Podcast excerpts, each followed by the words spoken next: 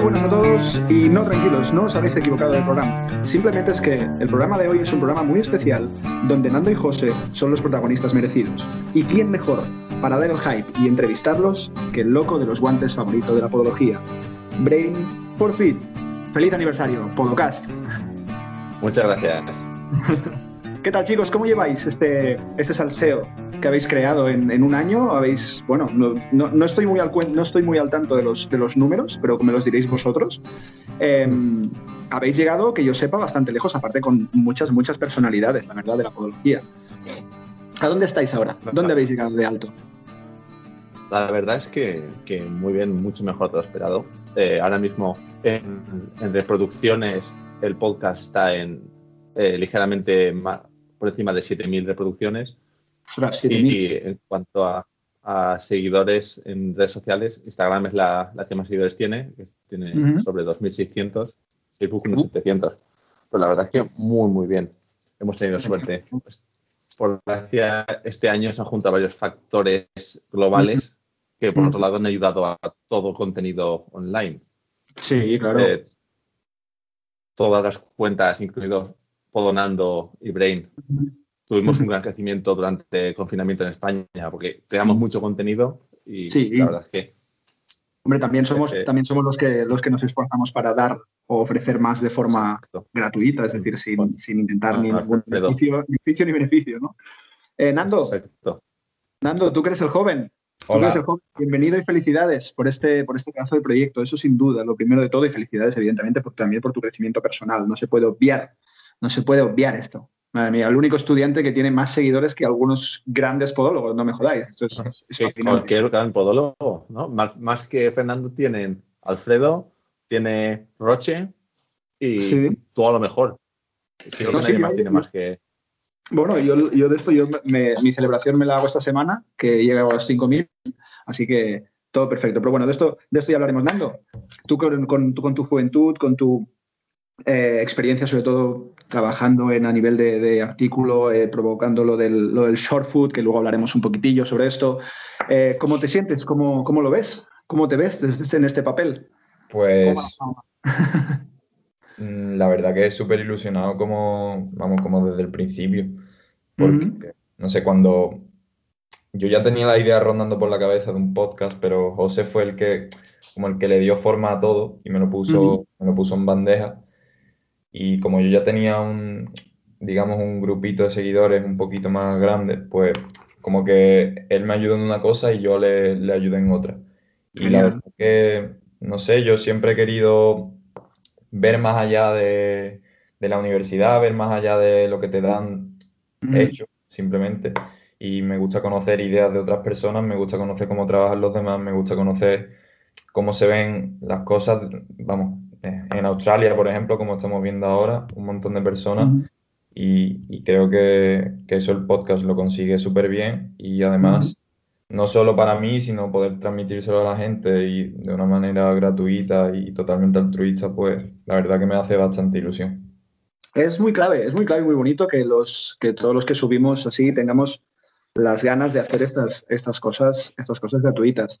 Lo de recopilando un poquito esto de la, de la idea del podcast, José, que tuviste una de las, una de las preguntas que cae, ya voy a puñal, ya voy a puñal con las que han caído ya.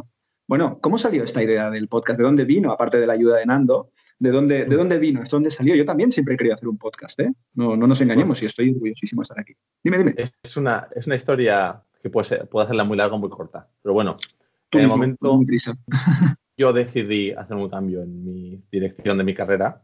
Empecé a escuchar a en, busca de qué hacer, empecé a escuchar a Tyson Franklin en Podiatry Legends y dije, hostia, lo que están haciendo aquí es muy chulo, están mostrando diferentes formas de, desarrollarse en la podología eh, por el mundo, pero es en inglés, ¿por qué no hay algo así en español? Y durante meses estuve escuchándole, disfrutando mucho escuchándole y pensando, joder, debería haber algo en español, pero no me atreví a hacerlo hasta que, y, y, seguía a Fernando en ese momento, hasta que un día le dije, hostia, voy a preguntarle a este chico, hasta entonces habíamos hablado dos veces, creo. Le dije, Fernando, tengo una proposición que hacerte. Quiero hacer esto, eh, pero quiero hacerlo con alguien más. ¿Te apetece hacerlo? Y, y, se, y Fernando me dijo, hostia, sí. sí, fue un poco así. yo buscaba algo nuevo y pero no me atrevía a hacerlo solo y Fernando bien, fue... Bien, siempre buscar innovar. La Golden Combi al final ha salido aquí. ¿eh? José y Nando ya veis como en, un pack en el equipo podcast. De hecho, eh, vamos a intentar jugar con un todo tipo de preguntas. La gente, bueno, la gente pregunta que para cuándo formalizáis la relación, que, ya no, sabemos qué está pasando aquí. Nando, que ¿para cuándo esto? Eh, ahora es una relación a distancia. Bueno, pero me refiero si, ya era a distancia, ahora ya. Ahora ya hay hasta barreras eh, continentales. Reacción, relación en aislamiento. No, no, sí, sí, la gente, hombre, la gente está muy contenta, la gente está muy contenta con vosotros, tiene mucha, mucha compartir, o sea, la gente comparte muchísimo lo que, lo que, vais, lo que vais subiendo. Y realmente eh, una de las cosas que le da para mí mucho valor es tu presencia, Nando, es tu presencia desde el punto de vista de estudiante, porque, mm, no sé, vosotros que habéis trabajado con tanta gente, habéis visto cómo está el futuro, bueno, habéis visto cómo están otros sitios, comparando un poco, que a veces todas las comparaciones son malas y no se deberían hacer, vosotros, ¿cómo veis el panorama aquí después de un año de estar hablando con gente, después, en tanto a nivel laboral, en tu caso, José, como a nivel estudiantil, chicos? Que empiece los Juegos del Hambre. ¿Quieres abrir fuego tú, Fernando? Mm, vale.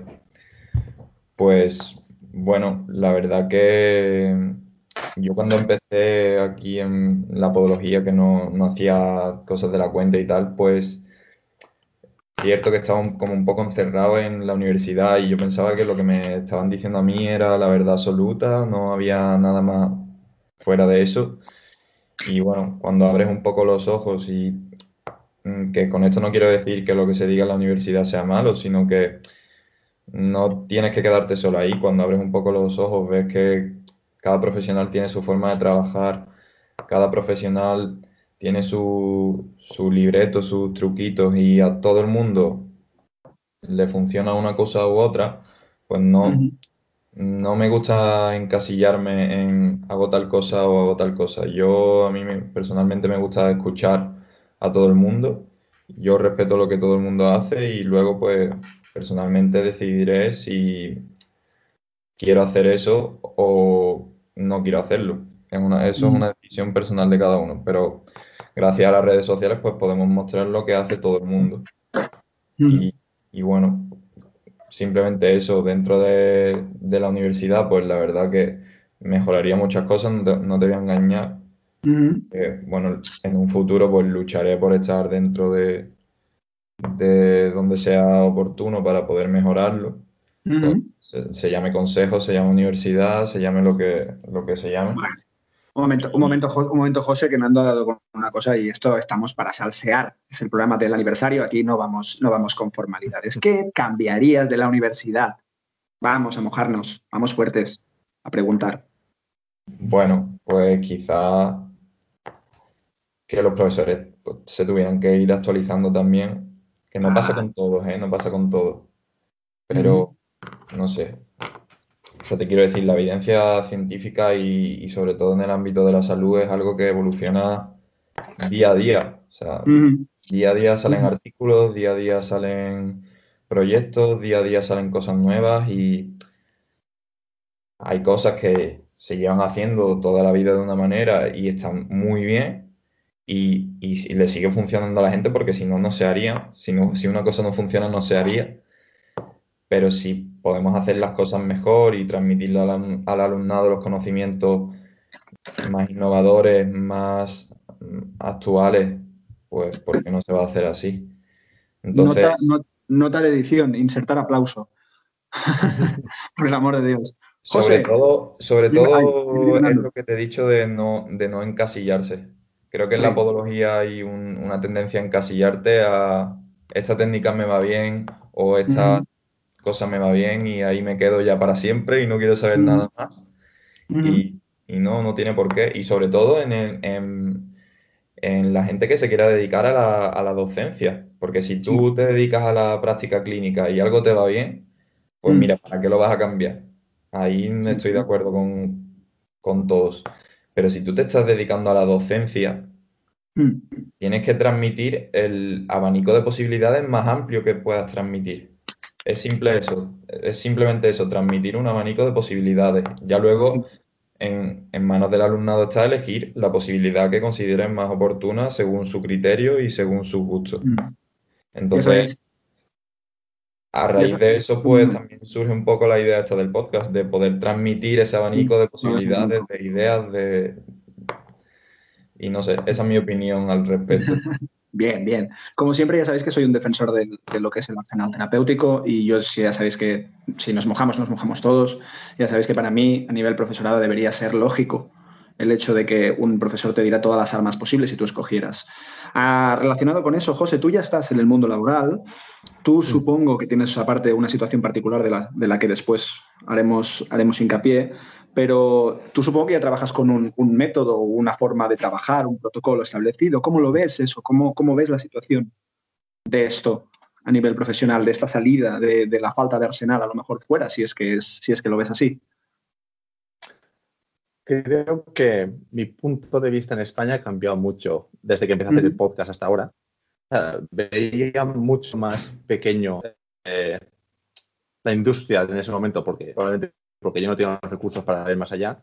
Y el poder hablar con, más gente y pues abrir, digamos, horizontes, me ha hecho ver que, eh, bueno, eso ya lo sabía, pero si no tenemos, tenemos tan buenos profesionales o mejores como cualquier otro lado, el, principal, la principal limitación que yo he encontrado aquí en España es la conexión desde eh, recién graduado hasta podólogo senior, digamos, con experiencia para ser clínicamente autónomo. O sea, hablas de la experiencia, tu la, la experiencia posterior.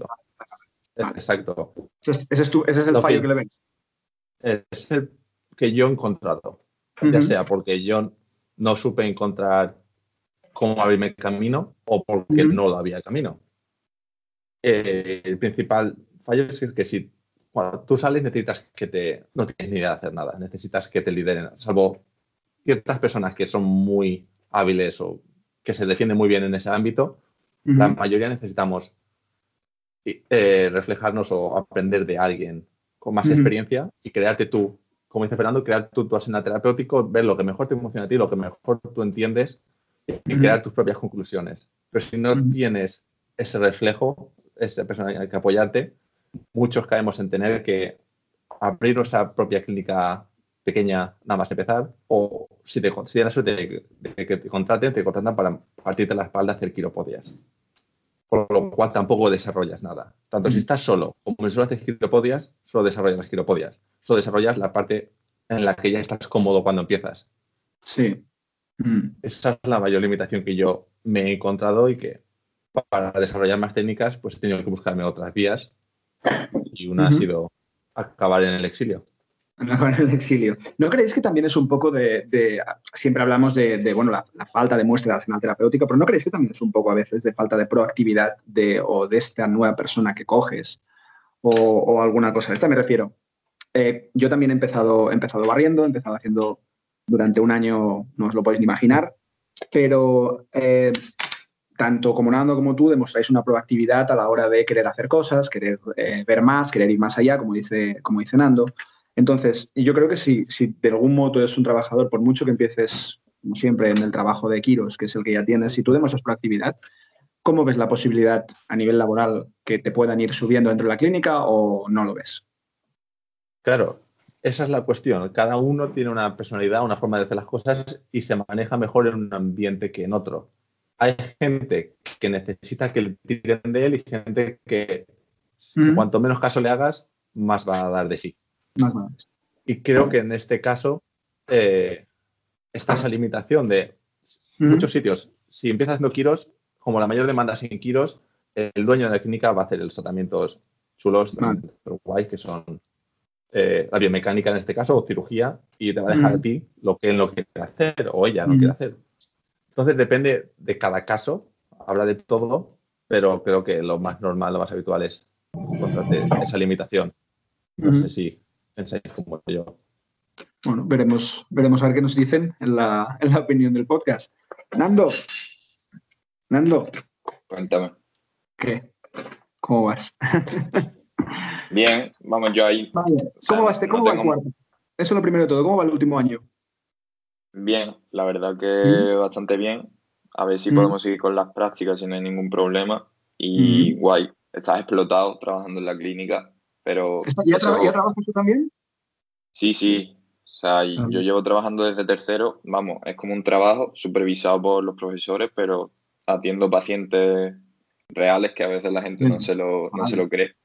Vale, vale. Pero sí, atendemos pacientes reales y hacemos tratamientos y, bueno, depende del profesor también, pero nos suelen dejar bastante libertad para elegir qué tratamiento creemos que, hombre, todo siempre supervisado, pero te dejan libertad de, pensar y tal. O sea, que, siempre estamos hablando de lo malo de la universidad, pero que considero que la, que la formación en España es bastante buena. Sí, Sí, la verdad es que sí, comparado con, otros, con otros sitios de los cuales me van llegando cosas o os van llegando o nos van llegando cosas, pues la verdad es que sí. Hombre, con esto... Siempre hablamos de lo malo, siempre hablamos de lo malo, pero... Bueno, siempre hablamos de que podemos mejorar. Bueno, teniendo, teniendo en cuenta que también ahora me dices que trabajas haciendo quiropodias y pacientes reales, eh, cada día tienes un artículo nuevo, que si short food, que si en el gimnasio, oye, ¿haces algo realmente que dices algo freak? Yo qué sé, ¿juegas a la Play? ¿Haces algo más de aquí? Todo el mundo desea saber si Nando se distrae de alguna manera. Autofit.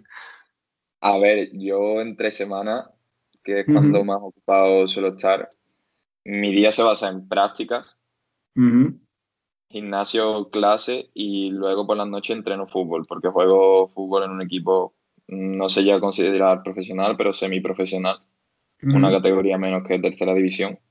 O sea que no, no está mal, pero bueno, se considera semiprofesional. Entonces, entre semana esa es mi vida. Después, el fin de semana, pues intento ver a mi novia, intento ver a mis amigos y juego el partido de fútbol también, que suelo jugar mm, el domingo. Y poco más, la verdad, soy muy familiar, me gusta mucho estar con mis amigos, con mi novia, tranquilo. Y una cosa que tengo clara es que cuando estoy fuera de la podología, estoy fuera de podología. No soy Podonando, soy Fernando. Y el que se quiera tomar una cerveza conmigo, pues vamos a hablar de, yo qué sé, pues de lo que se habla ahora del coronavirus, de Pedro Sánchez, de tal, de cual. Que no. A mí también me gusta desconectar de la podología. La gente se piensa que yo estoy todo el rato pensando en podología. Y yo llego a mi casa a las nueve y media de la noche a trabajar y yo estoy harto de podología. No quiero saber nada de podología hasta el día siguiente. Bueno, a ver, yo, ya que has dicho que te vas a tomar una cerveza con los colegas y tal, ¿qué te parece este 2021 para, para vernos y tomar una cerveza? Pregunta trampa. La no, es que no, ya no, no, no, no, ver mucho. Yo ya sé por qué lo digo. Yo soy el rey del hype por algo. Si te estoy ofreciendo una cita este 2021 para tomar una cerveza es por algo. Aquí lo dejo. ¿Te parece bien? Tengo, que pasarme por Barcelona. No. ¿Y también te parece bien que hablemos de algo expodo, que te pinche un poco también cuando nos veamos? Sí, ¿no? Yo supongo que tienes cabeza para todas. Genial. José, ¿dónde estás metido? Que te hayas ido al exilio. ¿Dónde estás? Cuéntanos. Como bien sabéis, estamos celebrando el primer aniversario del podcast y para ello estamos realizando un sorteo en colaboración con la empresa Ortomecánica, a la cual agradecemos enormemente su colaboración sortearemos a través de Instagram un cupón por valor de 400 euros en material podológico. Sí, habéis oído bien, 400 euros que podéis invertir en material procedente de la casa ortomecánica. Para participar es muy fácil. Tendréis un post en nuestra cuenta de Instagram, no el post del episodio, habrá un post aparte, y deberéis darle a like a la publicación, seguir a las cuentas de arroba podcast.es y arroba ortomecánica, publicar una story mencionándonos y si vuestra cuenta es privada, no pasa nada, podéis mandarnos una captura y mencionar a dos amigos en comentarios. Importante, a más comentarios, más opciones de ganar. Mucha suerte para todos y seguimos con el episodio. Pues estoy ahora mismo en, en Bath, trabajo para, una clínica aquí que es bastante... es lo que necesitaba. Eh, crean un ambiente eh, Disculpa favorece... corte. Sitúanos, sitúanos VAP, ¿dónde estás? Londres, una línea horizontal en la otra playa. Vale, en la otra playa, genial. De una hora de la costa, pero. Bueno. No, tienes narices a meterte en el agua. No, me lo imagino. es una playa, pero tomas el agua. Y, bueno, en mi búsqueda de cuál era el siguiente paso en mi carrera o vida, eh, me, encontré con, esta clínica, que es bastante moderna en la forma de desarrollo. Buscan el desarrollo, obviamente, de la clínica, siempre intentando innovar y desarrollo profesional. Lo primero que me preguntaron fue, ¿tú qué quieres hacer? ¿Tú dónde te ves tú en cinco años? ¿Cuál es la vía que tú quieres llevar? Y, tuve la suerte de que me escogieron para venir y, muy contento porque, te digo, es un, trabajan en, en un trabajan en equipo, equipo multidisciplinar totalmente, 100%. Jamás he visto una comunicación como tienen aquí, mensaje de todo lo que he con el paciente. y, y, lo hablamos un día y está todo como muy protocolizado, lo, hablamos entre los tres en privado, por el bien del paciente y por el bien de la efectividad. O sea, todo protocolizado en cada paciente con X características que tú decidirás, o que al final el, el clínico es quien va a a diagnosticar o decidir si el paciente tiene esas necesidades o no, por esas necesidades debes recomendarle todas las opciones terapéuticas que él tiene, sin importar el precio que pueda tener el tratamiento final o, si el paciente se lo va a poder permitir o no. Deja que él lo decida. Si el paciente se va a beneficiar de ir a fisio, de ir a rehabilitación, de un cambio en calzado, de un cambio en, de, de soportes plantares, de ir al masajista, Hostia, no digas, va a ser un tratamiento muy caro para el paciente. Deja que lo decida él. Tú no sabes los recursos que tiene o la prioridad que tiene por, ser tratado.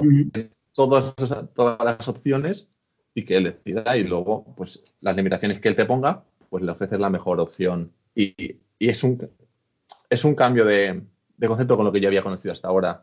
Obviamente no el ocultar opciones terapéuticas al paciente, ¿no? Pero el tratamiento global de, de tienes que explicarle al paciente todo lo que puede hacer para mejorar su patología y, no sé si tiene sentido lo que estoy explicando. Sí, pero la, pregunta, la pregunta clave es, ¿de, eso de, ese, filtrado, o sea, de ese ofrecimiento de todo, ¿te encargas tú o hay una persona que luego te lo deriva a ti si el paciente decide que, se, que lo que tú llevas pues, es lo, su mm. solución?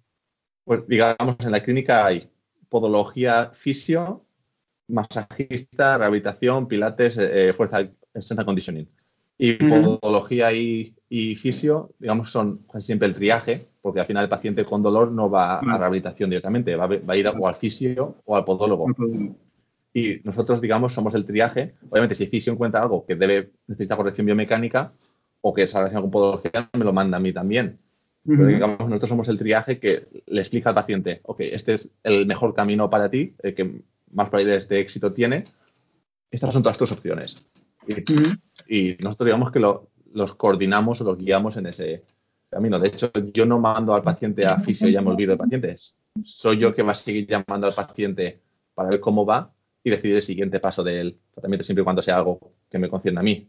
Si es el... O sea que tú puedes filtrar y además liderar tu propio, tu propio campo, por así decirlo. Qué maravilla. Y a nivel, de, a nivel de, multidisciplinaridad, no solo a nivel de filtraje, supongo que vaya, por lo que he oído, ¿eh? por, lo que has comentado, ¿os reunís para hablar del mismo paciente?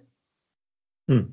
O sea, eh, en principio, en el día a día, y más, claro, yo solo he conocido la clínica con COVID. Entonces, claro, las reuniones están muy limitadas.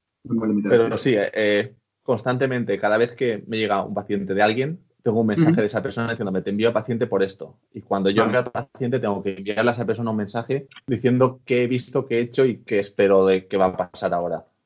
Y, por ejemplo, una vez al mes, antes del COVID, se hace una reunión de equipo para hablar de todos los casos que han sido publicados. ¿Cuántos casos hay? de interés. Es que eh, no, ha habido ninguna reunión desde que yo he estado. Vale. Porque llevo dos meses y, en confinamiento. Entonces no, tengo ese detalle todavía, pero son frecuentes. y tienes un manager contigo constantemente pasando todos los casos que has pasado, sobre todo al principio todos los casos que has visto o te pregunta eh, cuál te has visto limitado, cuál te parece interesante y lo repasan contigo.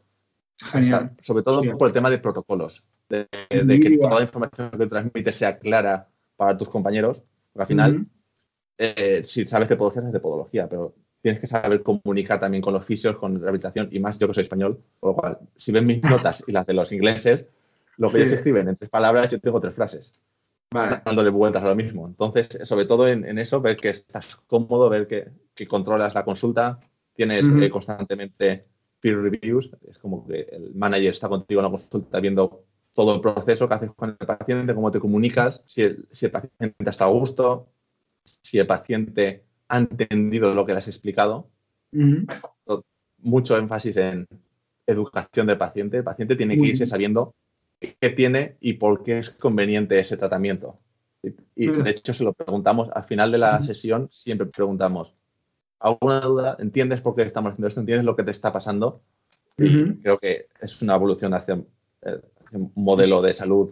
Es una evolución hacia un modelo de salud. Progresista. De ya no es. Dime, dime, dime, dime José. Eh, como hablé con Enrique en el último episodio, hacemos mucho énfasis en el tema de la comunicación y en el cambio de modelo. Ya no es un modelo eh, eh, basado en el clínico y la toma de decisiones del clínico. O sea, no soy yo quien dice al paciente tú vas a hacer esto o lo otro, sino yo le voy a dar al paciente todas las opciones, el paciente va a decidir y yo voy a estar junto al paciente para guiarle en, esas decisiones, pero va a ser el paciente quien marque los ritmos de lo que a él le conviene. siempre con mi consejo, consejo de fisio, consejo de profesional de, pero la toma de decisiones del paciente adaptado a las necesidades del paciente, siempre por comparativa, por comparativa, vamos a, vamos a hacerlo fácil. Eh, Nando, tú que ya trabajas en la clínica, eh, ¿cuántos pacientes ves y cuántos pacientes ves al día, José? ¿Cuántos pacientes veis? Más o menos por comparativa, ¿eh? más que nada para ver la comodidad de trabajo, eh, la forma de y cosas así, que a lo mejor es una buena comparativa. Ese número nos da una guía de esto. Dime, dime. No sé si se puede comparar porque yo trabajo dentro de mi grupo de prácticas, entonces estamos viendo todos pacientes a la vez. Pero más o menos Mm, si somos 10 en el grupo de prácticas, mm, no nos quita que veamos un par de pacientes cada uno. Diarios. tarde. Ten en cuenta que nos dejan más tiempo porque somos alumnos y ah. quieren que hagamos una exploración exhaustiva y tal. Pero sí, en la universidad sí que te dejan tiempo con el paciente porque estás aprendiendo y tal. Luego creo que en la práctica clínica aquí en España no es así y lo que mm. quieres es despachar rápido y... Pero bueno, también es un modelo de negocio. También es una cuestión del, del, tipo, de, tipo de, situación económica que tiene el propio Pablo, que es la autonomía. ¿Cuántos ves tú, José? ¿Ahí también eres autónomo? No, aquí, yo soy contratado. Y, y ah. lo que más me gusta de esta clínica es que eh, es una clínica de gold standard, que ellos llaman, por lo cual te ofrecen el mejor tratamiento y el mejor servicio, con lo cual eh, no puede haber una limitación de tiempo. La, hay, tú tienes pacientes después, pero hay margen de sobra. Yo tengo una hora para hacer eh, tratamiento, la, la valoración biomecánica y tengo 15 minutos para cada paciente, cada vez que hay una toma de decisiones, una carta al médico, eh, porque en el sistema inglés está mucho más controlado. Tenemos que mandar una carta al médico y al paciente con todo lo que hemos hecho y por qué proponemos el tratamiento y todo. en biomecánica tenemos una hora para exploración y toma de moldes. una hora. Muy bien, lo, siento, muy a gusto. Lo, siento a los oyentes, pero no, se aprecia la, peineta de envidia que, estoy, estoy teniendo ahora, pero por favor que, se denote, que se denote en esto. Em, y esto es, un, es, lo que ya, bueno, haciendo la entrevista con, con Justin, con Tyson, ya es un modelo que en todas partes se cuece cada vez más. Es muy lógico que esto sea por el bien del paciente. ¿No tenéis la sensación como que mm, aquí el problema de que no se trabaje multidisciplinar, una de las razones probablemente, ¿eh? aparte de que también tengo la consideración, mojándome un poco, que creo que hay mucho ego, tengo la consideración de que no hay un trabajo multidisciplinar porque no, nos, eh, no sabemos lo que hace el profesional de enfrente. ¿Sabes? No sabemos hasta dónde llega la competencia del fisio, no sabemos hasta dónde llega la competencia del osteópata, no sabemos hasta... Entonces, hay como, no sé si cierto reparo por culpa de eso, por no sé si es por desconocimiento o por ego, pero hay cierto reparo en, esta multidisciplinaridad. ¿Cómo lo veis vosotros? ¿Cuál creéis que es? ¿Por qué aquí no? ¿Por qué no estoy gozando como lo estás gozando tú? ¿Por qué Nando no lo está gozando de una charla, de una reunión como lo estás gozando tú ahí? Porque realmente es, gozar, es gozar. Mm. Creo que hay dos factores principales. Uno, puede que no sepamos exactamente lo que hace el otro. Y dos, que es un negocio diferente, que tú mandas a otra clínica y no sabes si va a volver el paciente, lo pierdes de tu órbita, a no ser que sea alguien con quien tú ya trabajas muy bien, aunque sea otra clínica y sepas que hay un feedback, pero lo estás mandando fuera. La diferencia en, mi situación actual es que es la misma empresa, es el mismo edificio, el paciente está yendo a la habitación del lado, por lo cual yo me lo estoy cruzando. Y, nada más llegar, yo tuve seis semanas de entrenamiento aquí, en las que bastantes de las horas las, estuve, las hice con el fisio, las hice con el rehabilitador, las hice con el, con el masajista para ver qué hacen y, hablar con ellos. Y eh, cada X tiempo hay una reunión con el líder del grupo de masajistas o de fisio para decir eh, qué dudas tenéis de lo que hacemos nosotros, por qué han bajado el nivel de la frecuencia de, de referras, de, derivaciones hacia fisio. Eh, puede ser porque tus pacientes lo necesitan o puede ser porque has empezado a olvidar lo que está haciendo el fisio, que puede pasar. Entonces, constantemente se trabaja en el, conocimiento de lo que es un grupo multidisciplinar y tener 100% claro lo que hace el fisio porque eso vas a tener que explicar al paciente. No le vas a decir, te manda al fisio a ver qué opina, no. Te manda al fisio porque creo que te va a ayudar en esto, en esto, en esto, haciendo esto, esto y esto. Hostia, qué bueno. Nando, ¿cómo, Nando, ¿cómo lo ves tú? ¿Qué crees, ¿Por qué crees que no, desde el punto de vista donde estás tú, ¿eh? por qué crees que no, que no se trabaja en conjunto no, o desde la universidad a lo mejor no, no nos enseñan a, trabajar en este conjunto o a, o a, saber las competencias del profesional que tienes delante o a trabajar con este multidisciplinario o a saber derivar. Bueno, dentro de la podología quizás es porque ni queremos, puede sonar un poco duro lo que voy a decir, pero ni queremos saber lo que el profesional de enfrente está haciendo, ni tampoco luchamos porque el profesional de enfrente sepa lo que nosotros hacemos. Ahora sí se está haciendo cada vez más. Has dado con la clave, has dado con el mismo, ¿eh? has dado otra vez con esto. Pero claro, o em, sea, dentro del trabajo multidisciplinar hay que tener un feedback. O sea, yo te derivo a ti, pero tú también me derivas a mí. Entonces, si el fisio y el fisio sabe lo que hago yo, no tienes que tener miedo de derivarle un paciente al fisio porque el fisio te derivará a algún paciente a ti en algún momento. Claro, claro, claro. Sí, sí, es que Pero claro, ahora, se, ahora sí se está movilizando más la gente y estamos dando a conocer lo que hacemos dentro de la podología. Entonces, mm, yo soy de los que opinan que no vas a perder el paciente por derivarlo. Si tú derivas al paciente y le solucionas el problema, el paciente va a estar agradecido y te va a recomendar igual. Estoy de acuerdo. Y, no, no tienes por qué luchar por un paciente que sabes que se sale de tus competencias porque no le vas a acabar solucionando el problema. Es más, lo vas a empeorar si te, si te pasas de cuidado. Ah, muy, muy, muy interesante el, hecho este del secretismo. ¿Veis luz? Perdón, dejadme añadir una cosa a lo que ha dicho Fernando, que, aquí sí que está muy sistematizado. Con, Tyson y con muchos hemos hablado del tema de tener protocolos y sistemas, ¿vale? Porque es, la forma de garantizar que siempre des el mismo nivel de tratamiento o de servicio al paciente. Aquí, con cada, cada vez que tú haces un tratamiento, mandas una carta al médico para que sea consciente de cómo va ese paciente y para que sepas que tú estás haciendo eso. O sea, que tú haces ese tratamiento. Lo mismo con el consultant, que sería el especialista.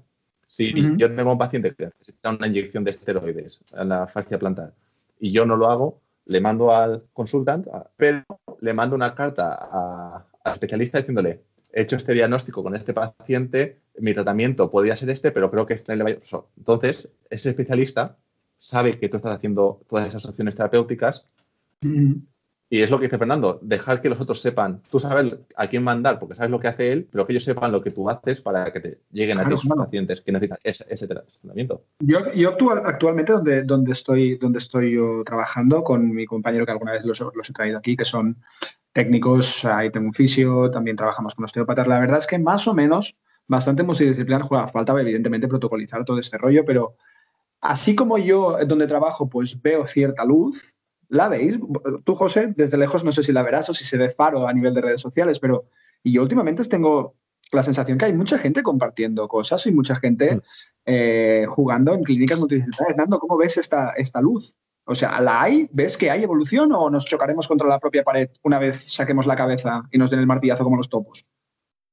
Hombre, a mí me, me gusta ver la luz. No sé si yo estoy un poco cegado por que yo vivo dentro del mundo de las redes sociales y tengo ganas de hacer cosas y tal. Pero luego, claro, luego miro por otro lado y miro la situación económica que se viene en España y es que creo que otro de los problemas por los cuales mm, o por el cual en la podología no se ve más allá o no se colabora con otros profesionales es porque hay una tendencia a trabajo en mi consulta, me encierro en mi consulta y no quiero ver más allá de mi consulta. Y eso viene derivado de, tengo que trabajar muchas, muchas horas, luego no tengo ganas de formarme y bueno, eso es una situación pues que hay dentro de la podología en España, los autónomos, que ya de ahí entiendo poco, la verdad, entiendo poco, pero sé que la situación no es bueno. Para otro podcast. La clave, sí, no, esto nos da para otro. Yo creo que también la clave es que donde está José, por ejemplo, también hay, hay una, una visión del paciente de que tiene que invertir en su salud. Exacto. Aquí a mí hay gente que me, viene, que me viene con unas bambas de Gucci Valenciaga de 500 pavazos y, o móviles de la hostia con iPhone de 1.800 euros y les dices lo que vale un soporte que se lo hace una persona que ha intentado hacer todo el protocolo de explicarle por qué va esto, por qué va todo, que le haces una visita súper profesional, que le pasas al fisio, no sé qué, y te dice, oh, qué caro. dices, mira, tío, dices, mira, vete a dormir, que es tu salud, es tu salud, compañero. O sea, sube aquí arriba que verás Canterbury, ¿me explico? Entonces, a dormir. ¿Cómo lo, cómo lo veis esto? También hay una parte de, a lo mejor, de filosofía del, propio país, ¿eh? creo yo, no sé, a ver si nos estamos mojando mucho. Yo creo que la, la progresión es muy positiva en España. Sí, ¿no? Y, esto lo que yo he visto, o sea, porque habrá muchas clínicas que lo están haciendo bien y que yo no las he visto, y muchas clínicas que lo están haciendo mal y que yo no las he visto. Pero creo que es más frecuente ahora mismo en el mercado inglés o australiano, ya no sé el americano, eh, esa visión multidisciplinar o más global de la salud, lo que hemos hablado de que tienes que ofrecer todo el ámbito al paciente, que en España simplemente porque hay más clínicas pequeñas en España y no hay tantas clínicas grandes multidisciplinares. Entonces, si al final tú eres un solo eh, un podólogo que trabaja solo en tu clínica, tú vas a intentar solucionar el problema del paciente con los recursos que tú tienes en la clínica. Pero si en tu clínica también tienes al fisio, tienes al rehabilitador, lo vas a usar más que si tienes que mandarlo fuera cada vez. Que luego habrá gente, como Enrique nos contó, que tiene su propio equipo, aunque trabajen en clínicas diferentes y que trabajan súper compenetrados y siempre funciona pero porque se han preocupado en buscar gente alrededor. Pero si, si, si, no te has preocupado en hacer eso, vas a intentar solucionar el problema del paciente con tus recursos solo. Hmm. Y si tú no puedes, ya lo mandarás fuera. Hmm. Al final es una barrera. Sí. Claro, entonces, viendo, viendo esas barreras, viendo que para trabajar a gusto, para gozarlo, has tenido que irte tan lejos, eh, viendo, Nando, las, a lo mejor las, las, dificultades o carencias que nos encontramos cuando tú vayas a salir, ¿Volveríais a elegir la podología? Eh, si quieres, empiezo yo. Empieza, tú. Vale. Con Hace, antes de irme a Inglaterra, no hubiese vuelto a elegir la podología. De hecho, estuve a punto de dejar la podología. Ah, no, pero ahora mismo. Mucho. Ah, de hecho, fue, era o hacer el podcast o dejar la podología. No, uh, no exactamente, pero, pero fue esa época. El tener que hacer un cambio de carrera y elegí eh, buscar vocación en podología antes de decir acabo con todo y, empiezo otra cosa en otro sitio. Pero bueno, he perdido. ¿Cuál era la pregunta? No, que sí, volverías a elegir la podología actualmente. Ah, sí, perdón. Se me había olvidado, te lo juro. Eh, yo creo que ahora mismo sí, porque disfruto mucho haciendo lo que hago. si me ibas a decir que no ahora, te cuelgo ya y acabamos la entrevista y que te entreviste otro. Madre mía, lo estás gozando como el chico de, Suecia, no me acuerdo el nombre, pero es un gozo, es una gozada, es una gozada. Aparte, bueno, no te he preguntado sobre el horario, pero es que ya paso de que me de que, ah, te hago, hago 40 horas a la semana. Los lunes hago 10 horas y media. Vale, entonces ahí ya no tengo... media hora para comer. Upa, vale, no, no, nada. Entonces, vale, vale. Ya me parece. Por las gallinas que entran por las que Las horas las hago, sí, sí. Vale. Nando, ¿tú qué? ¿Qué me dices? ¿Volverías a elegir esto o tienes otra vocación? Más que nada porque, cuidado, ¿eh? que estamos hablando de que estás enseñando últimamente mucha terapia física, a lo mejor como entrenador personal. Yo ahora te estoy viendo sin camiseta, me refiero. Como mínimo cunde. Bueno. yo, solo he visto a Fernando sin camiseta. es, un, es, un clásico ya en estas entrevistas. Cuéntame, yo, yo es que cuando elegí la carrera no quería... Fotología no era mi primera opción. ¿Cuál era? Curiosidad. Yo quería, yo quería fisioterapia. Pasa que, bueno, tuve un problema, sabéis que mi madre estaba enferma y yo no me quería ir muy lejos de casa, entré en Granada en fisioterapia, pero me quedé en Sevilla por estar más cerquita. Y en Sevilla pues me quedé con podología. Un poco a la aventura, a decir, bueno, a ver si a ver si me gusta y si no me cambio. Y, Luego, cuando está ahora no no, o sea, me encanta la podología, la verdad. ¿A ti qué te gusta? ¿A ti qué te gusta el trabajo tendonal y todo esto? ¿No has pensado de hacer la combinada? He pensado en seguir estudiando, no te voy a mentir, porque, y más como está la cosa ahora. Bueno, ahora mm. creo que hay tiempo para hacerlo. Sí, sí, yo tengo, tengo 20 años, o sea, voy a acabar la carrera con 21. Mm, no tengo prisa por empezar a trabajar. Pero eso es una decisión que tendré que tomar cuando vea cómo está la cosa. Pero sí, lo más probable es que siga estudiando. Pero no me arrepiento para nada de haber estudiado podología y viendo el trasfondo que hay, viendo la, buena gente que hay dentro de este mundo, viendo la capacidad de progresión que hay dentro de, este mundo y sobre todo de evolución. Quizás... Eso, es, un tema también que hay, que hay que hablar fuerte. Dime, dime, dime. dime. Creo que si me hubiera decantado por fisioterapia, hubiera sido un fisioterapeuta más. ¿Sí? ¿Tú crees con tu cabeza? Creo que sí. ¿No habrías puesto las mismas ganas en la fisio que la podo? A, nivel hubiera, puesto, hubiera puesto las mismas ganas, pero hay mucho ya. Dentro de la fisioterapia hay mucho ya dentro de redes sociales, dentro de gente que, es emprendedora, hay mucho ya. Y dentro de la podología hay muy poco. De hecho, nosotros cuando hablábamos que teníamos, creo que teníamos 400, 500 seguidores, éramos los únicos que había de podología dentro de este mundillo, que, no, que eso no significa que, que haya gente que no sea emprendedora, que no se ponga en redes sociales, hay un montón de gente dentro de la podología que hace estudios, proyectos de, de investigación magníficos y no se expone tanto en las redes sociales. Pero mi impresión es que no hay tanta gente que, que sea tan emprendedora dentro de la podología. Lo está viendo más, ¿eh? lo está viendo más y ahora se está viendo en las redes sociales y con el tema del confinamiento, pues la gente creo que ha desarrollado las ideas que tenía en la cabeza y tal, y, me encanta, ¿eh? pero no sé, pienso que el haber estudiado podología me ha dado esas ganas de mejorar la profesión, esas ganas de hacer algo distinto, sobre todo es hacer algo distinto. Bueno, es, bien, es bien que queramos... Em, lo, bueno que creo que hay es el hecho este de, por cierto, que esto era una conversación de ascensor, ¿a qué piso ibais? es una de las preguntas que, ha caído y no sabemos ni a qué piso íbamos. Al de más arriba, al de más arriba es donde vamos. Creo que le contesté que nada, que pasamos el día en el ascensor. Ah, no hemos apretado ni el botón aún. No, la idea es que una de las cosas que sí que me hace ilusión tanto lo que siempre decimos, ¿no? Las gallinas que entran por las que salen, es el hecho de, bueno, nos encontramos en esta situación de la podología, o a lo mejor desde, desde antes del confinamiento nos encontramos en una situación de la podología que éramos pocos los que, los que empujábamos a ver si esto había un cambio, y después de, de, todo esto, de todo lo que ha salido, sí que hay mucha gente que ha querido mostrar, mostrarse, y, o sea, mostrar y mostrarse más, cosa que también me ha hecho ilusión, y lo que a mí me, me da la sensación es que Sí, vale, se nos ha, digamos, un tiempo muy estancados, de hecho muchos años estancados, pero yo creo que tenemos mucho camino por delante. El problema es que a lo mejor no nos hemos atrevido a empezar a recorrerlo, ¿sabes? Hasta que no han llegado 40 locos y han dicho, oye, que esto no, da miedo, que es el mismo camino, que simplemente lo único que tenemos que hacer es, es, compartir un poco más, que no mirar para adelante todos juntos de la misma manera. Yo creo que es, que es el hecho, así que en cierto modo, la verdad es que me alegra también formar parte de, de esto que estamos haciendo ahora en la misma entrevista, porque la clave es,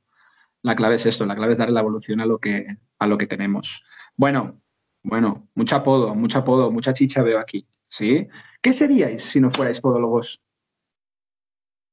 Pues yo creo que como me gusta ver el mundo y moverme y soy muy malo para las tecnologías, hubiese hecho algo de, de se me da bien y me permitiría poder viajar y moverme. Eh, las dos opciones que hay en el mundo para viajar y moverse son eh, números, bueno, tres. Números, finanzas, business, tecnología o lenguas. En business y tecnología soy cero a la izquierda. Gracias, y también. y, en, lenguas se me da bastante bien. Entonces creo que me hubiese hecho profesor de lengua. O... ¿Turismo o algo, por lo mejor, o no? Turismo, sí. Turismo abre muchas puertas y es básicamente saber lenguas y, bueno, algo de business management también y demás, pero sí, turismo puede ser una opción. Tengo un amigo que ha hecho turismo, está viviendo la vida en Australia, en una isla. Su vida es trabajar en un resort, pescar cada mañana, e ir a trabajar al bar del, resort. Esa es, su, esa es su vida. Ahí no hay COVID ni nada. Pescar. Pues nada, pues nada, pues venga, hasta luego y buenas tardes. Que ya, pásame, pásame el teléfono, por fin cuando acabes. De hecho, se encontró, perdón, de hecho, este amigo mío se encontró con Nuria, podóloga española viviendo en Australia. En el resort del hotel se encontró con ella, que Nuria estuvo trabajando allí. Ese es un episodio que tenemos pendiente. Me dijo, he encontrado una podóloga española. Dije, ¿se llama Nuria? Sí, ¿cómo lo sabes? Porque Carles Berger ya nos mencionó a esta chica. madre santa, madre santa, el mundo es un pañuelo. Nando, ¿tú qué, tú qué, tú qué hubieses sido? Aparte de, supongo que ya futbolista profesional, a este paso. Bueno, a mí de chico sí que me hacía mucha ilusión el tema del fútbol. Ya no tanto, lo tengo más como un hobby. Pero quizá hubiera tirado por algo de ciencias del deporte, que eso no lo descarto a un futuro. Todos sabemos que no lo descartas. Mm, profesor de educación física también me hubiera gustado. Me gustan mucho los niños. Sí. Tengo mucha paciencia con los niños, la verdad. O si no, algo un poquito más. No, no quiero llamarlo ambicioso porque en esta vida todo, todo se puede, pero no sé, quizá algo de oncología por el tema de mi madre también me hubiera hecho mucha ilusión. Ostras, es una buena. eso es una, es una espinita que, que siempre voy a tener ahí. Bueno, ahí en, siempre aquí en Barcelona, en Belviche, tienes una unidad de oncología que es, la verdad es que es la, bastante la hostia. O sea que siempre, ya sabes que siempre tienes las puertas abiertas en Barcelona, te lo llevo diciendo tiempo, pero que nada, que no quieres, no quieres, la cita conmigo aquí, tendré que venir yo al final. En fin, en fin, a nivel de esto, eh, bueno, hay una pregunta que, se ha dado más, más bulo que el que quedaba, pero es, que casi que me siento obligado a hacerla. Ya que sabéis eh, tanto de, de podología y de todo esto, y sobre todo a nivel de, de tensiones de tendón y todo esto, ¿pesáis más al subir o al bajar del ascensor? Lo siento, tenía que hacerla, no, no, no, no, no, no, podía evitarla, la tenía apuntada. no, soy capaz de repetir la respuesta. No eres capaz, vale, perfecto. Quien quiera que la lea, la, publicas cuando saquemos el podcast. a publicar. Bueno, Nando, eh, tú vives solo, ¿verdad? Eh, en mi casa de Algeciras, yo soy de Algeciras. Sí. Un pueblo al sur de España, vamos. Lo más al sur posible, solo está Tarifa después. Eh, allí vivo solo. Vale. Aquí en Sevilla, que estoy estudiando, vivo con compañeros de piso. Vale. Pero vaya. la pregunta es básica: ¿cómo va el tema cocina? Me complico poco. Me complico poco. Y con los tuppers de mi abuela. ¿Y tú? José, ¿qué tal vas ahí? Eh, pues el, no voy a mentir, el 95% cocina Rebeca. También porque ella es mucho más diestra que yo porque yo llego bastante más tarde, porque trabajo más lejos. Eso es un punto. En, España trabajaba cinco minutos andando de mi casa, aquí conduzco una hora cada día para ir a trabajar. No, no sé si cuando, nos, cuando recibí la, la oferta de esta de Londres, yo también estaba no sé cuántas horas y a nivel de transporte público me tenía que dejar, en fin, mm. casi un sueldo directamente. Es una locura, eso es una locura. La pregunta es lógica, la pregunta es lógica. Vosotros a cada uno le preguntáis que si la paella, que si no sé qué. O sea, ni uno ni el otro tiene ni puta idea de hacer una paella. Ni puta idea. No he hecho una, no he hecho una tortilla en mi vida, Julio. Maravilloso, maravilloso. Yo, creo que... si me dan el sofrito y he hecho el arroz, te la hago. vale, yo, claro. He hecho, he hecho una paella. Sí, claro, yo también me la como. Si me la dan, me la como. No si me la dan hecha, la meten en el micro y me sale de puta madre. Bueno, en principio, mm, a, nivel, a nivel preguntas de audiencia, ¿estamos? ¿Estamos? Me refiero, ¿hay alguna cosa que vosotros, después de este pedazo de año de entrevistas, de podcast, de grabación, José de edición, Nando, sin parar los dos, ¿queréis algo, algo que queráis añadir? Eh, a mí me gustaría preguntarle una cosa a José. ¿A ti te gustaría preguntarle una cosa a José? Lo va a decir, lo va a decir. Un momento, audiencia, le va a preguntar para salir. Por favor, un minuto de silencio. Adelante. dime, dime, Nando, di. No, mira, a mí me gustaría preguntarte, José, y creo que esto es algo que nunca, creo que nunca te lo he preguntado. ¿Crees que si no hubiéramos empezado con esto del podcast, de movernos en redes sociales y tal, hubieras tenido llamémoslo, ese triunfo en relaciones laborales, en poder irte a Inglaterra, en poder trabajar en lo que te gusta. ¿Crees que lo, hubiera, lo hubieras conseguido sin esto del podcast, sin que no te hubieras atrevido o hubieras acabado dejándolo? La podología me refiero. Pues es una buena pregunta. Muy buena pregunta. Pues yo creo que me hubiese acabado oyendo lo que no sé si de podólogo. Porque, de hecho, el podcast, eh, una de las mayores virtudes que tiene o beneficios que me ha dado es la gente que he conocido como vosotros. He conocido muchos compañeros que conocen muy bien y otros como otros que os habéis convertido hasta en amigos. Sin duda. Y, y, me ha permitido hacer muchos contactos personales y profesionales, con lo cual el podcast me ha ayudado muchísimo. Exacto, hablaba más con vosotros que con mi novia. Eh, y creo que podcast me hubiese ido, pero a lo mejor no de podólogo. Nunca se sabe, pero muy buena pregunta. Creo que a lo mejor no sería podólogo o no estaría tan bien como estoy ahora. La idea es, la idea es este podcast te ha servido, os, ha servido de currículum. Sí. Sí, ¿no? Ah, igual, que, lo de Braille, ¿eh? De hecho, un consejo para todo que piense irse. Hablando con una compañera española que estaba en, Inglaterra, dije, mira, es que me quiero esperar a acabar el máster para irme. Dijo, si tu mejor currículum es el podcast. O sea, no te van a preguntar qué títulos tienes, te van a preguntar qué experiencia tienes y qué haces. Y cuando vean que estás invirtiendo horas en hacer algo gratuito por aprender y compartir, es tu mejor carta. nadie te va a preguntar cuántos másteres tienes. Sin duda. Y así debería ser. Estoy, estoy, estoy de acuerdo en eso. Personal, actitud por encima de actitudes. me ha pasado esto, ¿eh? Personalmente también me ha pasado. Entonces, que estéis invirtiendo en esto y Nando, en tu caso, que estás haciendo todo lo de las todo lo de los artículos y tal, yo creo que no, no, lo, no lo deberías tener difícil al acabar. No lo deberías tener difícil. Ahora bien, ahí a partir de donde ahí estés, ahora sí, a currar como, vamos, como en una fábrica de pelotas de la Nike. ¿Sabes?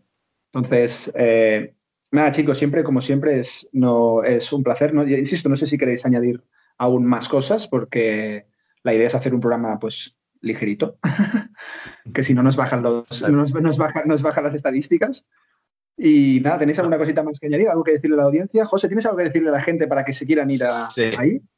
Ah, eso estamos preparando algo. Quiero mantener el hype. ¿Hay algo preparado?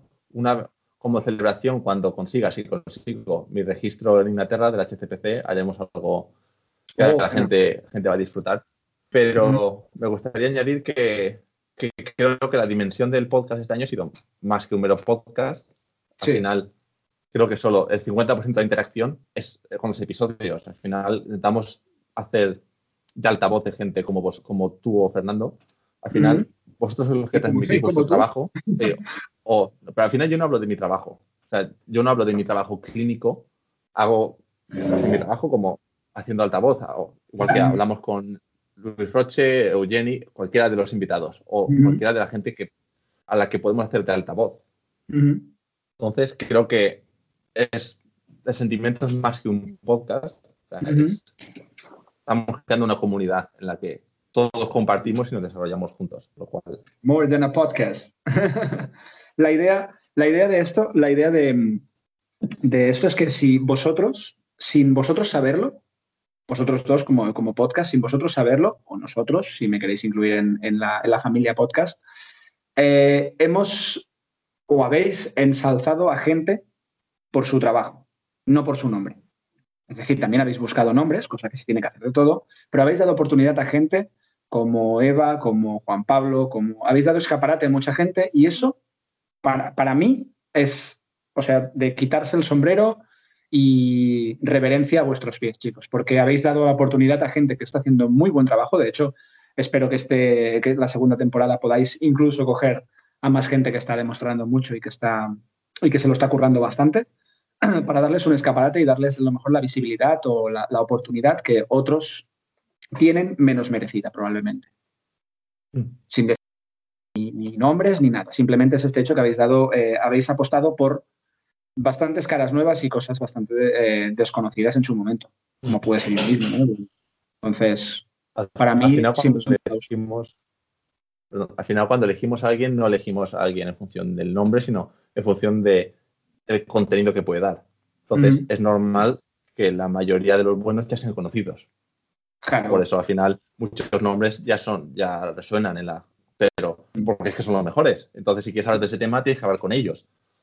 Y pues poco a poco esas conexiones me van dando a conocer a otra gente, a lo mejor no, no está en primera fila de audiencia, o sea, no son los más vistos, pero realmente son tan buenos que los que, que gente más visible, sin desmerecer a nadie. O sea, simplemente esas conexiones me van, simplemente igual son menos dados a las redes sociales y no comparten redes sociales, pero una vez hablas con ellos, dices, hostia.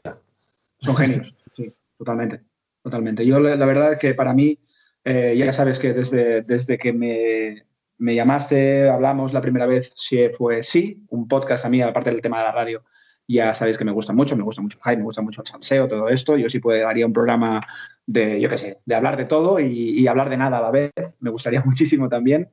Pero bueno, chicos, yo creo que mm, estáis haciendo una labor maravillosa. Muchísima suerte para, que no la necesitáis, pero muchísima suerte para, para el segundo año. Contad con, con, caras nuevas, apostad por el trabajo y apostad por la, por la evolución de esto, que sois los dos muy grandes. Sobre todo, no me voy a ir o no me voy a despedir sin unas magnánimas y titánicas felicidades a los dos por lo que estáis haciendo y por vuestro primer aniversario en el podcast. Que sean muchos más, chicos. Muchas gracias y muchas, gracias, a los dos por siempre estar ahí a pie de cañón y ofreceros, no me habéis dicho que no a nada. Entonces, os lo agradezco un montón porque habéis sido eh, un apoyo y un impulso muy fuerte en este primer año y, una, y un gran descubrimiento para mí en lo personal. Lo cual, Muchas gracias. Romantic. Nando, ¿qué nos dices tú? colofón, colofón. Pues, a vosotros que muchísimas gracias porque quizás sin, vuestro apoyo pues no hubiera seguido o me hubiera aburrido, pero ver gente que comparte la misma pasión que tienes tú por las cosas, pues te, anima a seguir y, decir, es que él, lo está haciendo, ¿cómo, ¿cómo, que yo voy a dejar de hacerlo? No, no, no. Lo voy a seguir porque él sigue. Competencia sana, buena, buena. Y bueno, si, si tuviese que decir, sobre todo a los estudiantes que me están escuchando, que tampoco me quiero poner de representante de los estudiantes, pero creo, que mucha, creo, que mucha, gente se ve, se ve identificada. Y mi consejo sería que si te, te, apasiona o si ves lo que alguien está haciendo y ves que te gusta, te ves ahí dentro de unos años, pregúntale habla con él, mm, conoce gente. Eso es lo que te va a dar luego salidas de cara al futuro. Puedes ser la persona más inteligente del mundo, puedes tener los conocimientos dentro de la podología que quieras, pero si te encierras en tu consulta, mm, eso no, no acaba funcionando. Conoce gente, conoce cómo trabajan, interésate por lo que hacen, mm, rodéate de un círculo sano y al, fin, al final te llegarán las oportunidades y acabarás trabajando es lo que te gusta y cómo te gusta. Y espero que de tanto predicar, pues yo este año que acabo, pues me salga bien la jugada. Hombre, tenemos los ojos, tenemos los ojos puestos en ti. Creo que la clave. Déjame, perdón, déjame dar un ejemplo de lo que ha dicho Fernando. Y es una frase que dijo Tyson Franklin en un episodio hace poco. que la ha dicho muchas veces. Eh, la siguiente persona que conozcas puede ser la que cambie tu carrera. la siguiente persona con la que entables una relación eh, conmigo fue, fuisteis vosotros, fue Fernando principalmente, el cambio de mentalidad que provocó él en mí, esa ambición de saber más, el cambio. Estoy en Inglaterra porque empecé a escuchar a Tyson y, y, empecé, y empecé a hablar con los entrevistados de Tyson y uno de ellos fue quien me contrató. O sea, la siguiente persona con la que contactes puede cambiar tu carrera. Recordad a todos aquellos que queréis tenéis un proyecto, que tenéis ganas de crecer, que tenéis ganas de enseñar, que tenéis ganas de mostrar, no solo José, no solo Nando, no solo yo, todo el mundo, preguntad lo que dice Nando, recordad por favor, no estáis solos, a los que queréis ver luz y evolución en el apodo, no estáis solos. Y yo con esto me despido. Ha sido un honor enorme entrevistaros, muchachos.